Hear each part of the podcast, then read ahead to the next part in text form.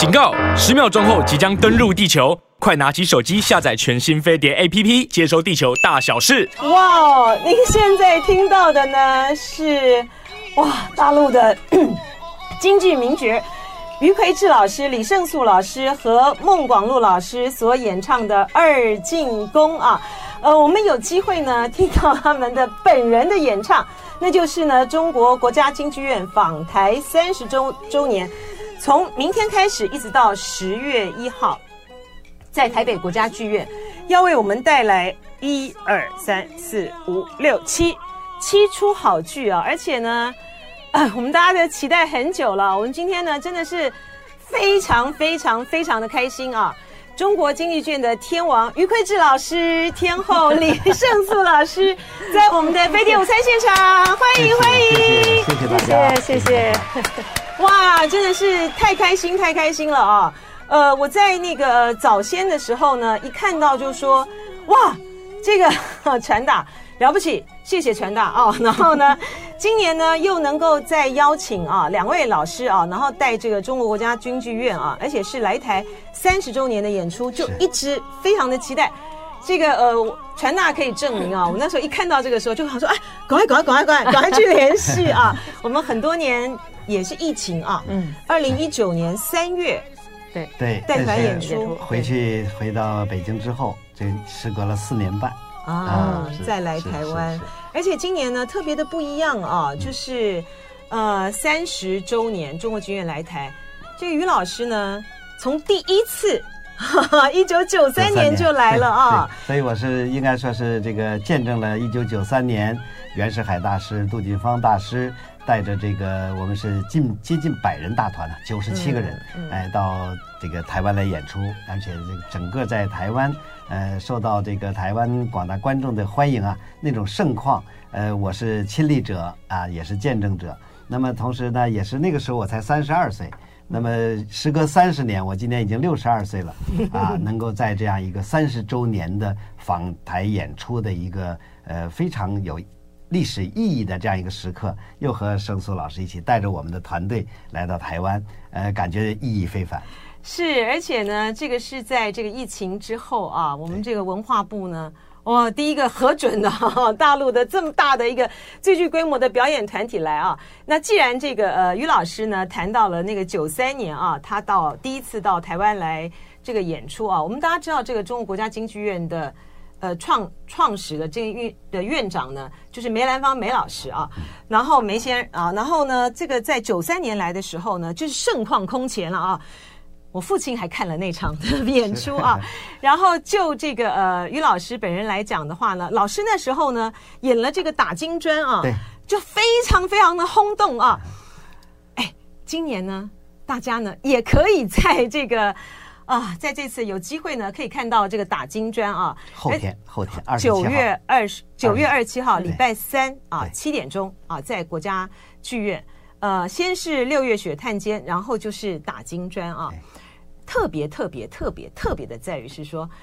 呃，于先生，您这些年来已经很少在演出打金砖了吧？是不是？是因为打金砖这出戏呢，可以说是我这个我的艺术道路当中非常重要的这个一个剧目。呃，我在一九七九年的时候，跟我的恩师李世林先生学习了一年。从一九七九年，我文革的时候就一九七九年就学了。七九年文革已经结束了，结束了，就是七七年之后，对对对，对对我七八年这个考入中国戏曲学院嘛，一九七九年开始就这个七八年的时候，前面是学的其他戏，到七九年就开始学习打金砖。从学习完了之后，就在北京，那个时候还是学生。这个呃学院就开始给我创造演出机会，一直到我毕业到了国家京剧院啊。那么这个呃，我现在已经来到国家京剧院已经四十一年了，在国家京剧院呢就一直没有间断这出戏的演出，我直到六十岁，直到六十岁，呃，这个这个才这个这个把这个戏呢才放下来。但是呢，有的时候还会还会唱一唱，因为我觉得这个戏呢可以说倾注了我很多自己的呃这个理解。特别是倾注了很多我的老师前辈，包括提携帮助我在这出戏上打磨提高的这些前辈专家们，所以我对这个戏呢是情有独钟。呃，同时也我现在一直在跟盛素老师，我们在这个祖国大陆那边啊，在我们的中国戏曲学院，包括在其其他的地方京剧院团里面，都在这个传播的这个戏，在教着这个戏。哎，这个戏难度太高了，嗯、是，而且呢，因为呃。于老师呢，他是武生嘛啊，他非常的原来就非常的，我还有有一段形容，我觉得好好笑，就很有不是好好笑，就很有趣。他就说这个呃，因为他的他的翻滚啊，各方面的他非常的厉害啊。然后刚才于老师讲，就说还有体操什么各方面给他的这个训练。于老师的这个打金砖啊，真是功力各方面就文武生就一流啊。我我没有看过于老师当场的演出，我看这个视频啊。比如说，他中间他起有个动作啊，就您站在那儿啊，我们叫僵尸，硬僵尸，对，硬僵尸，直着倒地，直着倒地，不是不是不是，先在直倒地之前的时候，那个下腰，对，下到快六十度哎，对，我的天啊，这这怎么弄啊？然后后来呢，就能够这样直直的这个倒地啊，所以我看到，因为网络上面有很多大家可以去看啊，有很多的这个视频啊，都有这些的选粹，然后下面呢，非常非常多的这个留言啊。呃，就有那个戏迷说：“我这一生啊，看了一辈子的戏，要是能够看到这个于老板呢亲自演出这个打金砖呢，我就值了。”台湾的戏迷多有福，多有福，多有福！好，再讲一次啊，九月二十七号礼拜三七点钟啊，就是有这个于老师呃于老板演的这个打金砖啊。胜素老师跟这个台湾的这个渊源也很深嘛啊，嗯、我看到两种说法要来求证，呃，两位老师啊，一个是说。您一九八八年的时候，是不是？一九八八年还是左右？啊，一九九八年啊，九八年，对不起啊，这个九三年、九八年，一九九八年的时候，那个时候呢，是因为共鸣老师，台湾的这个共鸣老师认为您那时候在这个，您那时候还在山西京剧团嘛，是吧？就说您的，他觉得您的声音啊、唱腔啊各方面呢，跟于老师特别的配。所以呢，邀您来台湾的这个演出，跟这个于老师搭档，然后呢，两位呢就一搭档呢，就是从此呢就成为呃京剧界 CP 值最高的一对了 哈哈。您知道，在网络上有称呼你们两个是鲤鱼鲤鱼组合，鲤鱼组合，李胜素 对于魁智啊，是这样子对呢，还是说你们那时候都在这个中国戏曲院的研究班、研究生班，那个时候两个人就有合作了，是哪一个说法对？是台湾结的缘，还是在大陆？两个说法都对，都对吗？对，但是呢，台湾顾米先生这个结缘，因因顾米先生的力荐。啊，这个不仅仅向传大公司力荐，而且向国家京剧院力荐。哦，啊，那么是因为那个时候郑素正好刚刚是到了中国戏曲学院念研究生班，对这个全国优秀青年京剧演艺研究生班。哦、是同学，同学。哎、实际上他的关系那时候还在山西省京剧院梅兰芳青年京剧团，那时候他是团长。啊，哎，所以那个时候是这个通过研究生班，他人已经在北京学习，那么又有这样一个台湾的机会。啊，然后这个龚老师的推荐，龚老师，哎，龚老师就是觉得，无论是从声音，啊，艺术最重要是艺术风格，舞台上的呈现的艺术风格这种风貌上，觉得他们两个包括形象个头啊，他觉得非常合适，所以他就这个这个力荐这个推荐这个这个胜素老师，所以从九八年，然后我们就把，实际上那个时候我们是作为特约啊，特约的艺术家到呃台湾来演出，呃。这这个受到观众欢迎之后，他的这个这个事业也得到了这个这个很快的这种进步，所以回去之后呢，我们剧院就启动了这个呃特殊人才引进，就到了中国京剧院，就就就调到国家，把您调过来了，国家京剧院，就一直在一团，一直到现在，而且现在作为国家京剧院一团的团长。是，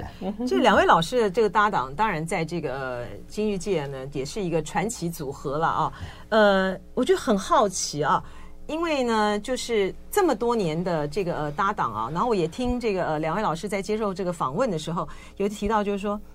那个一举手一投足，哈哈，两个人就知道的那个默契，就是说这个在于老师您之前的时候没有固定的，没有固定的这个搭搭档，是不是？因为在这之前我也是一直在一直在寻找，因为生旦组合呀，这是一个非常重要的。难到底难在哪儿？呃，其实更，我觉得最重要的是就是台上的默契，台上的默契，艺术的理解，风格的统一，风格的统一。因为观要让观众看，你比如说一出《四郎探母》，他这个铁金公主跟杨四郎很著名的一段做工，是呃，他们两个的这个表演，内心的这个独白，呃，相互之间的这种这种这个这个猜测，呃，都是要通过两个人的默契配合。啊，一个眼神，一个这个身段，哪怕是一个指法，嗯，啊，一个脚步，啊，都是在来来能够表现一种默契。你能不能举一个例子，就是举一个小小例子？如果说哪个是你们哪一个那个环节上面，如果跟跟不上了，那可能其实就落掉了。那你们两个平常怎么培养默契呢？这怎么怎么弄呢？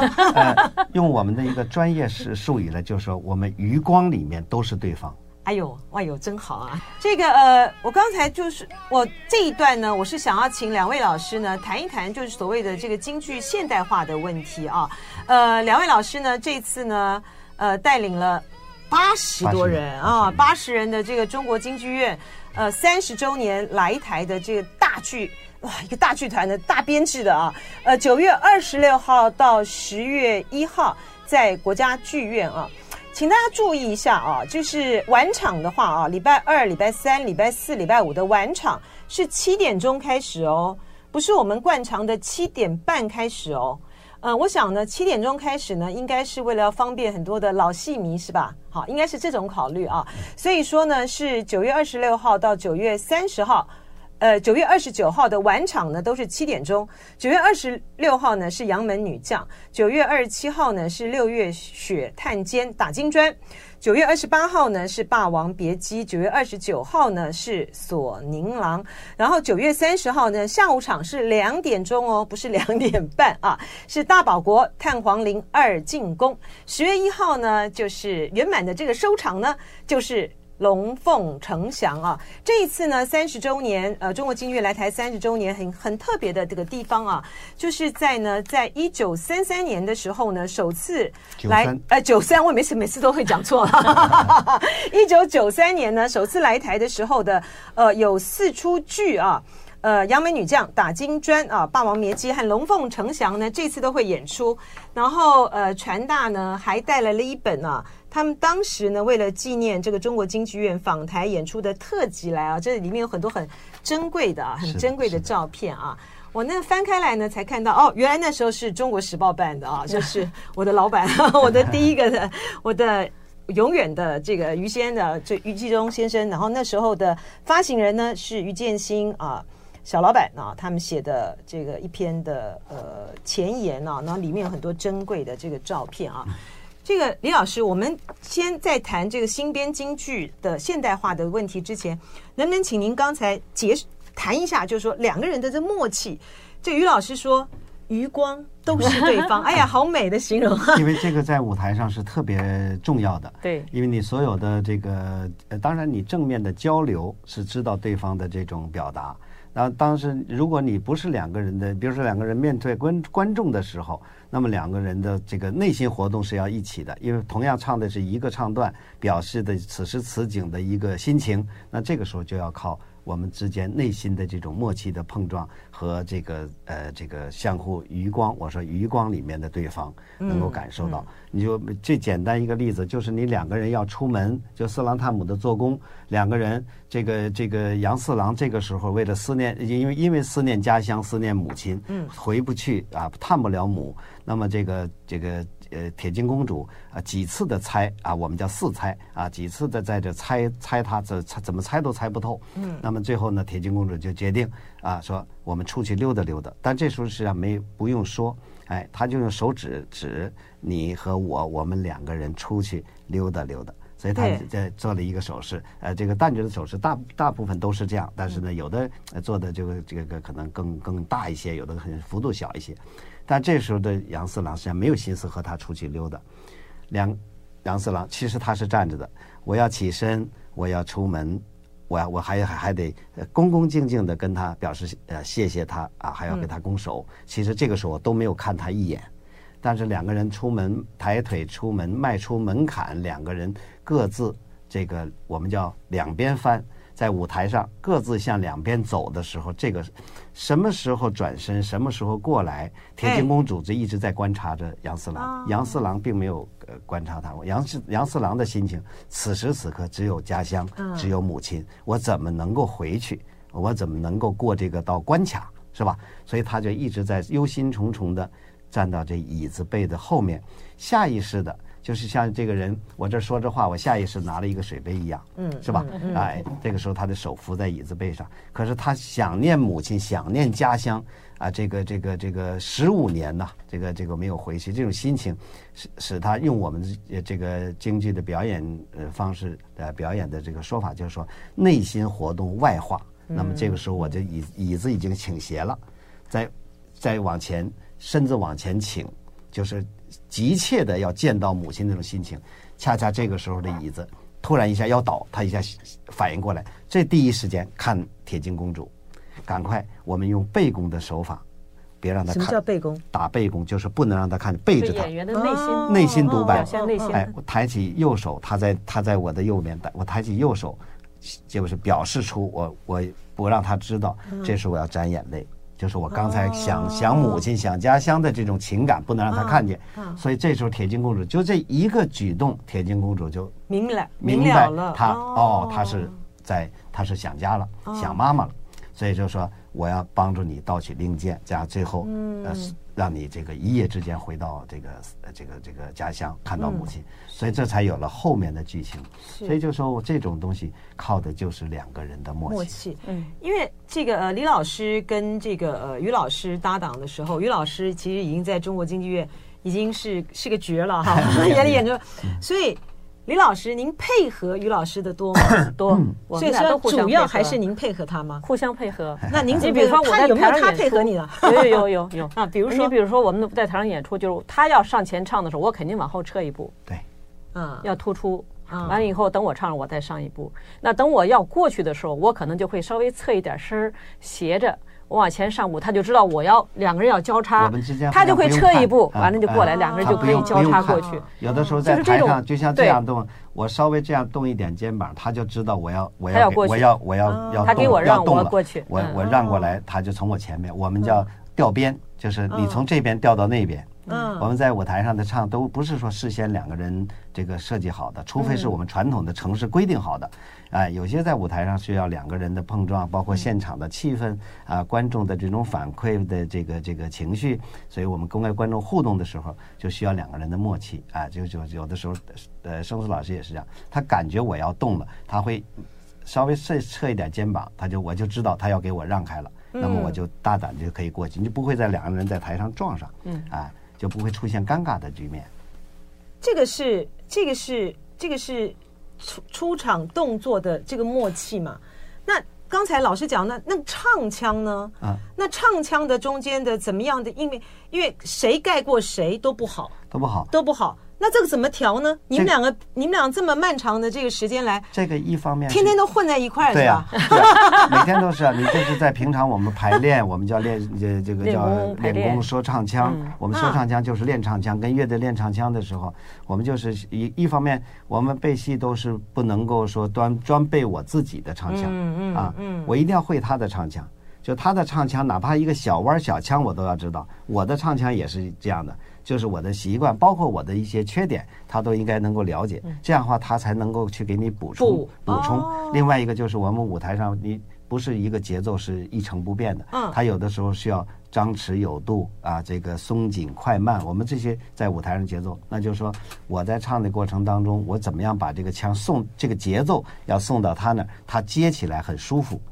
不能说我唱着舒服，我唱的很很酣很酣畅淋漓，随心所欲，我不管了。我我放在这之后，他接的时候很难受。对，所以就是一定要熟悉他的唱腔，理解他的这个想法。另外最重要的就是还要熟悉他的演唱习惯，他在什么地方去换气呀，什么这些。哎，我们这么要到这么细，一定是这样的，一定是这样的。那就呃，而且呢，就是就像就我们看来，我们其实很难，就两位都是。都是这个顶尖好手了哈，还有缺点呐哈，我们现在很难想象哈，就是说怎怎怎么还会唱的时候有什么缺点能够来互补呢？而且这是第一个问题，就是大家怎么补啊？第二个问题是说，因为呢，呃，像比如说李老师是呃梅派嘛啊，嗯、然后这个呃于老师呢又是学了各家的啊，就是有传京京剧有传统的腔，然后也有自己后来呢呃学习到各家的时候融合的啊，所以说当你们在合的时候，你们会是像我一看到很多的这个呃 评论啊。就在强调，就是说，其实于老师现在呢，其实应该就是余派了啊。你看，你融合了你各家的啊，然后是唱出这个余派。那梅老师呢？那就是李老师呢？您还是执着在这个梅一派的唱腔吗？您可不可以举个例子来讲，说两个人这样子，大家怎么去怎么去合呢？您呢，李老师，您自己呢？您就是从梅一派出身。你比如说像次郎探母做工哈对唱，你比如说我今天今天状态不太好，或者我今天嗓子感觉不太好。我们就可以，比如说调门可以降一点儿，原来唱 F 调，我今天我可能就降到 E 调，对吧？也可能就是我们今天的速度稍微的加快一点儿，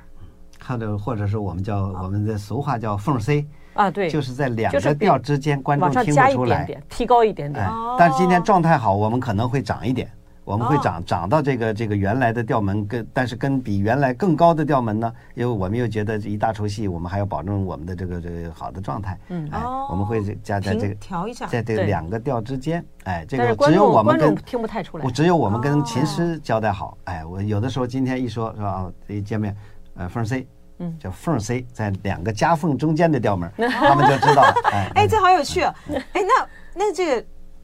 嗯。对啊，就是想请教李老师，李老师像你们，比如说，因为很多老戏嘛，好，很多这个老戏，那所以说您在唱的时候，就就您个人来讲的话，您还是呃走梅派的这样子的唱腔是吗？是。那为什么为什么没有就是像其他的这个呃老师，就是学习他们的这个唱法或什么？为什么您独独有我在我在学校那时候也学过张派。嗯嗯啊，像望江亭啊，嗯，这些戏也都学过。嗯，然后后来我觉得我还是比较适合梅派这个路子。那在哪里？就是这个这个，就是你的你的发声门道跟关键在哪里？你的声音音色，比如说梅派是什么样？梅派它比较比较呃亮声音哦，哎，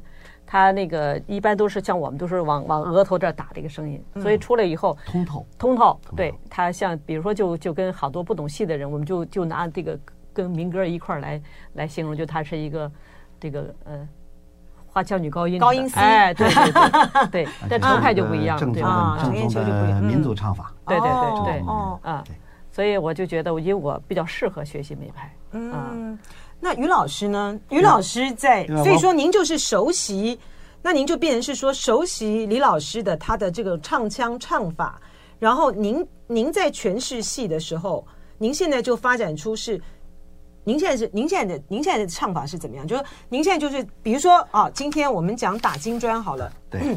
你也跟不同的老师学了打金砖嘛？那您的打金砖是什么的打金砖？我们是这样，之所以呢，我们两个人呢共同这个在舞台上这个合作这么多年啊，这个呃受到了这个海内外观众对我们的这个呃认可。啊，或者是欢迎啊，这我其实这一点呢，我们是从内心来说是非常非常的感动，同时也是广大观众对我们的认可。啊，激励着我们在一一路的在不断的努力，一直走到现在。嗯，那么刚才就说像胜素老师这个，有的观众就认为就是拿拿这个就是说呃这个胜素老师的是这个唱梅派的啊，为什么自己没有这个这个开宗立派啊，或者是自己没有开创自己的这样一个什么？但是实际上，但是呢，这是不是这个不是不是不是这个不是这个意思？我只是最好奇。我知道这是观众级的就有这些问题，因为过去的时候我也都这这个从网络上这个各方面我了解。嗯嗯，包括对我本人，其实呢，这个跟我们就是为什么说顾敏老师呢是非常有远见。顾敏老师是一个非常有独到眼光的，他看人、看选材，他在这方面不是一般的水平。啊，他看到我们两个的风格统一，呃，要极力要促成我们两个人这种合作，那么有了台湾这个演出的这个九八年这样一个契机，这个平台，其实最重要的就是我们追求的艺术方向。个人的艺术发展方向，因为每个人，我们的四大名旦、四大须生，梅上承荀啊，包括叫我们现在叫梅上成群张，包括张俊秋先生啊，这个马谭杨希啊，这些这个这个四大这个须生等等这些，每个人都是这些艺术家之所以他们能够成为大师级的啊，这艺术家就是他们结合自身的条件，扬长避短。通过大大量的剧目的积累和常年的舞台实践，他们尝试着。最后形成了自己的这样一个流派。我们今天真的是非常非常的开心啊！呃，中国京剧界的天王天后于慧智老师、李胜素老师呢，在这个飞碟午餐，然后我们在这个、呃、广告的时候呢，也 也聊得很多啊。而且呢，我在过去的这一段时间啊，就是看了很多这个于老师跟这个李老师的这个视频啊。对于于老师、李老师他们在很长的这个时间啊，比如说他们到。呃，国外啊，去推广这个呃京剧啊，然后在这个中国呢，我看到还有你们一段在在广场上面，我们就唱了，在然后就教小朋友哎，对吧？在大陆那边，一方面是要进校园、进社区，同时我们到那个在新疆乌鲁木齐人民公园哦，那是新疆乌鲁木齐人民公园，对对，然后旁边实际上那个那个不是作秀，不是摆拍，那个观众是丝毫不知道，我们是因为当时是电视台做这个节目，然后我们都在车里。哎，然后就突然出，因为他们每那个人民公园是每个周末都有在那。那那拉琴唱戏，就有点像我们台北的这个这个中正纪念堂那个长廊。哦，每你到每周末的时候，因为我来的次数多，我知道每周末的清晨都有很多的京剧的爱好者会到这个长廊里面去吊嗓子啊。这个哦，真的吗？现在还有吗？每天都有。我现在都看到街舞而已。在中正中正中正中正纪念堂旁边的长廊里面，对，因为过去我们来的时候，我们的我们的琴师都在那里给他们伴奏，哎，大家交流。所以呢，哎，然后我们的。到现到现场去之后，突然一下，因为这些观众就是在过去都在电视上看我们，尤其新疆又是一个很偏远的地方，是吧？哎，但是呢，他突然一下能够在他近距离在他身边看到我们，很高兴。所以那个时候那种惊喜，他们都是都是这个电视台就是为了抓拍他们这些惊喜，然后我们在现场给他们演唱。跟他们互动，而且特别棒哈！就大家除了拿起这个手机拍吧，因为小孩儿，别在小孩儿也唱了两句，我觉得呢特别的过瘾。在祖国大陆那边，这个京剧的神童很多，嗯，是，因为这个最重要的就是现在这个。呃，我们的这个国家呀，我们的主管的政这部门呐，这些政府非常关注传统这个文化、传统艺术在这个青年人当中的这种传播和普及。现在是上中国戏曲学院京剧是免学京剧免学费，免学费。学京剧在祖国大陆是免学费的，所以这一点呢，那可不是一个小数啊，而且那是多少年的培养。对对，所以我有看到这个李老师有提到，就是说，其实呃，现在的对于中国京剧界来讲啊。呃，其实年轻的演员不缺哈，但是呢，就是中生代啊，中生代有点缺乏啊，就是嗯、呃，这就是京剧传承上面的一个很大的一个问题。还有就是观众群，所以呢，我们最后一点点时间，我真的要请教两位这个呃专家了啊，就是我们讲到这个新编京剧啊，比如说还有像这个呃，像我们刚才放这个《冰雪华光》，我觉得那个是是非常精彩的一个作品啊，就在冬奥的这个主题曲啊。呃，然后透过这个交响乐，然后透过什么来去展示出这京京的唱腔上面的这个优美啊。可是，在新编京剧的这个部分呢，它就面临到很多问题啊。呃，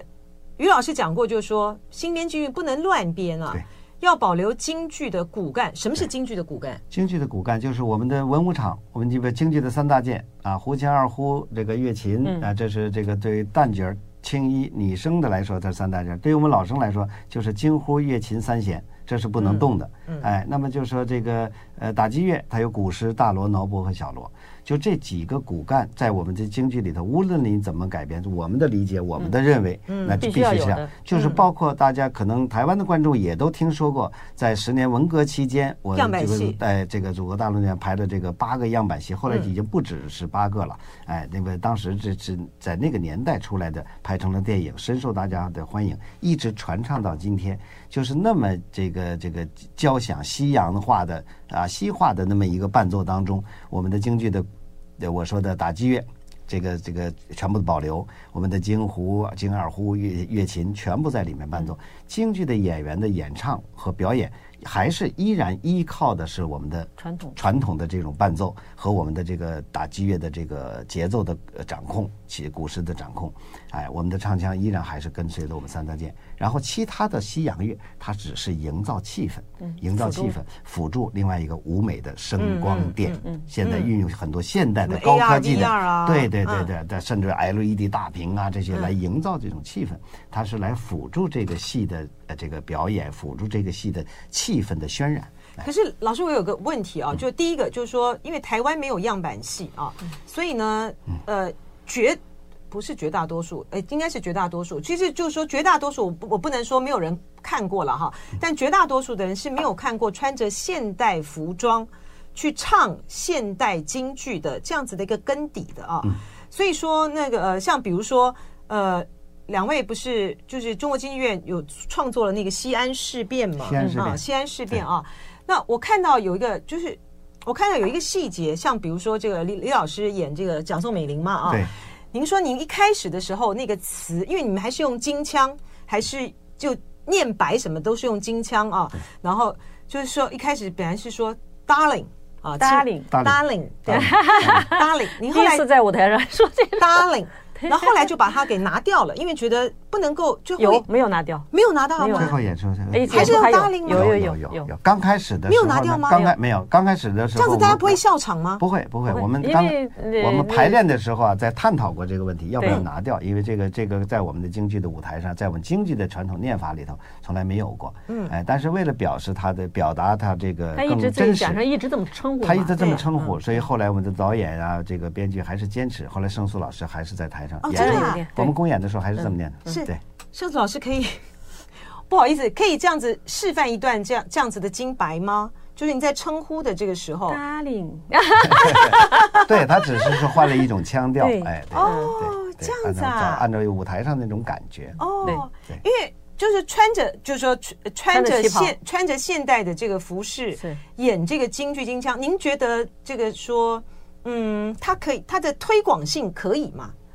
可以啊，可以吗？就推广性，就是说，因为就是在台湾，因为台湾没有这个，嗯，台湾没有这样子。实际上，刚才您说的这个这个样板戏，样板戏都到过台湾。嗯。嗯，《红灯记》就在就在就在我们明天将演出的剧场，在这都演过。是我的意思说，更是因为我们没有那个底啊，所以说大家看起来可能就会。就会像，比如说哈，像这个、呃、国光国光剧团啊，他们有一个百年戏楼啊，他那百年戏楼那个是非常非常好看的一个舞台剧，他这个舞台剧呢，在讲这个呃京剧的这个历史啊。那它中间有一段，就文革期间的时候，不是都就坐飞机吗？啊，就是就是受这个苦刑啊，就是光是那一段，其实是非常的凄楚的。嗯，好，名角呢被就去做这个文革被批斗，然后坐飞机。可台下的观众笑出来，您知道吗？啊，就是说，因为年轻的很多年轻的人，他们不知道那段，他不了解那段历史，对，不知道那段。像我，像我，像我，我就亲呃亲眼目睹过你说的坐飞机啊、剃阴阳头啊这些。那时候我小嘛，